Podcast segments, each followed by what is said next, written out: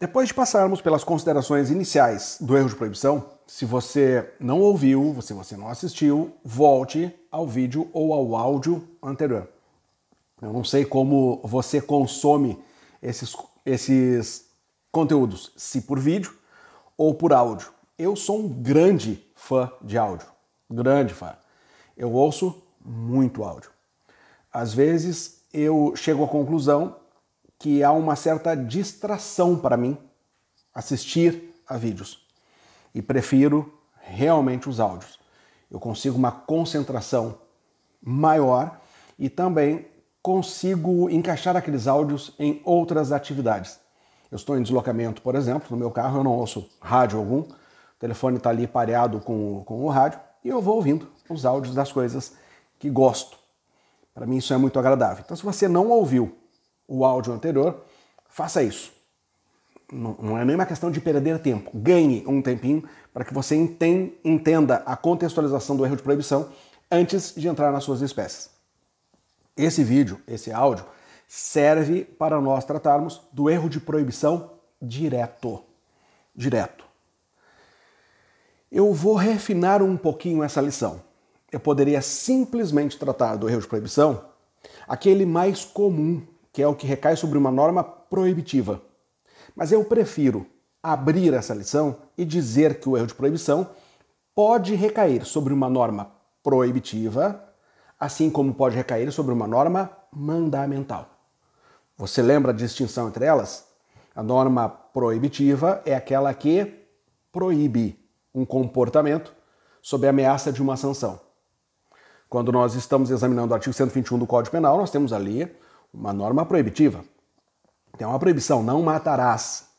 E se alguém afrontar a norma, vai encontrar a reprimenda penal que correspondente àquela conduta. Agora, quando nós estamos lá no 135 do Código Penal, deixar de prestar assistência, quando possível, sem risco pessoal, a pessoa ferida, desamparada, coisa e tal.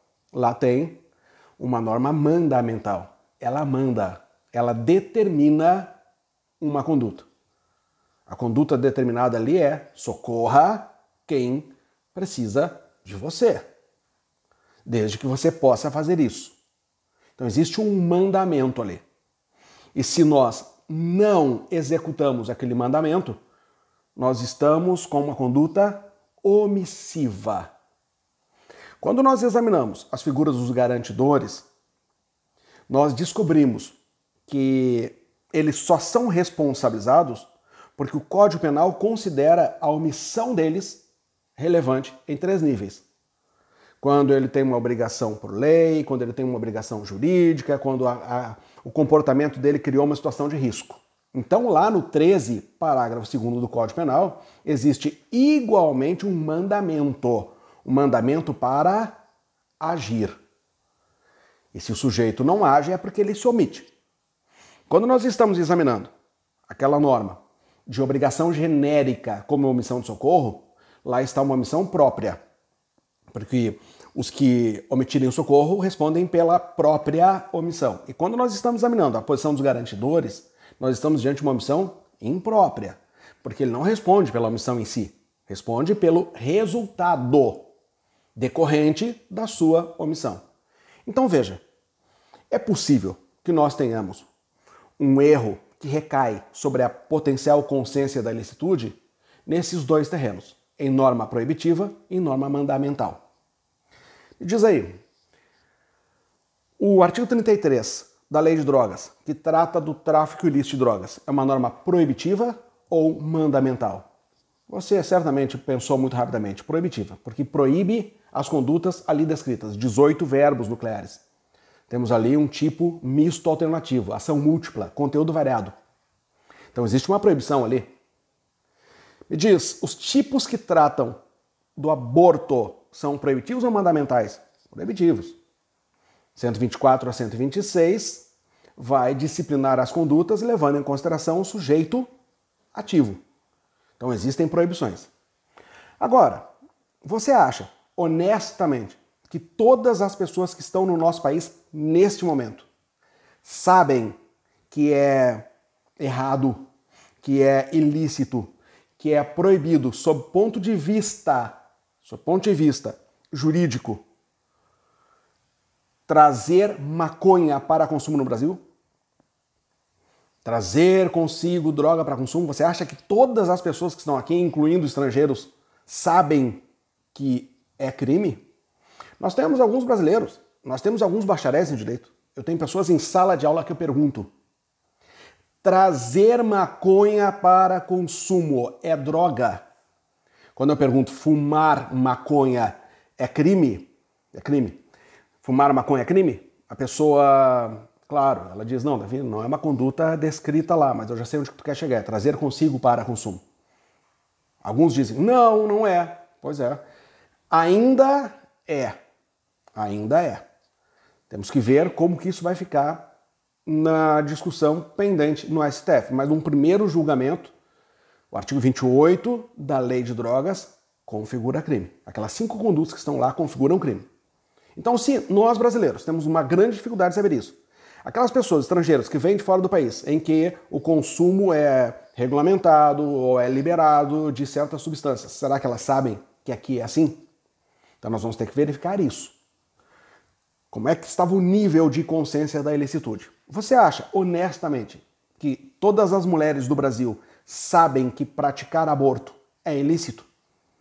É possível que muitas pensem que o aborto é lícito, que elas podem interromper a gravidez no momento que quiserem, da forma que quiserem.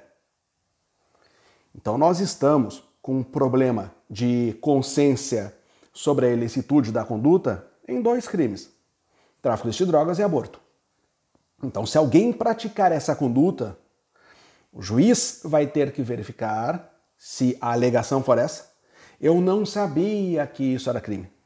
O juiz vai ter que verificar se havia uma possibilidade de a pessoa alcançar esse conhecimento.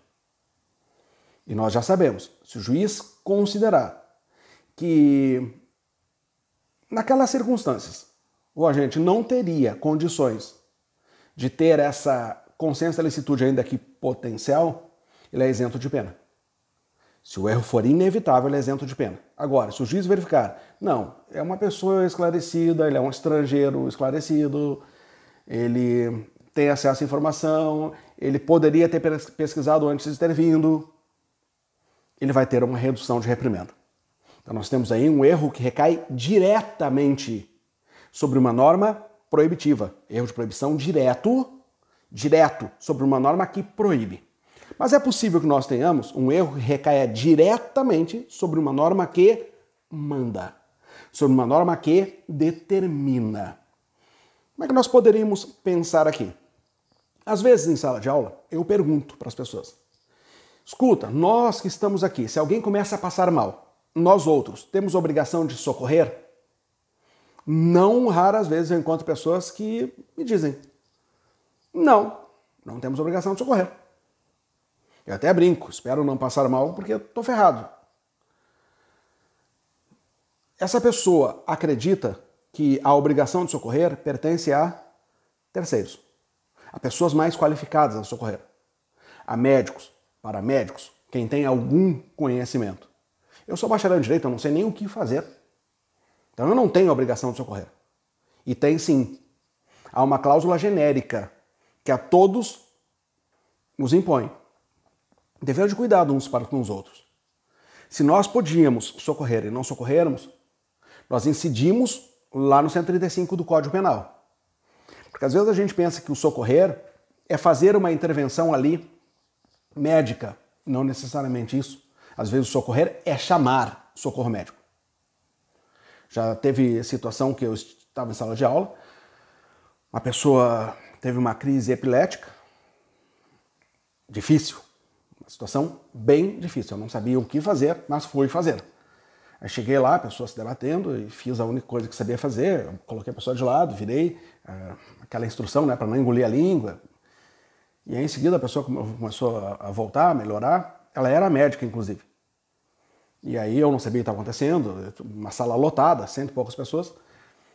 E depois foi revelado, né? Ela tinha eventualmente crises, ela teve uma daquelas crises ali. Nós todos tínhamos obrigação de socorrer. Mas é possível que alguém daquela sala imaginasse que não, não tínhamos obrigação de socorrer.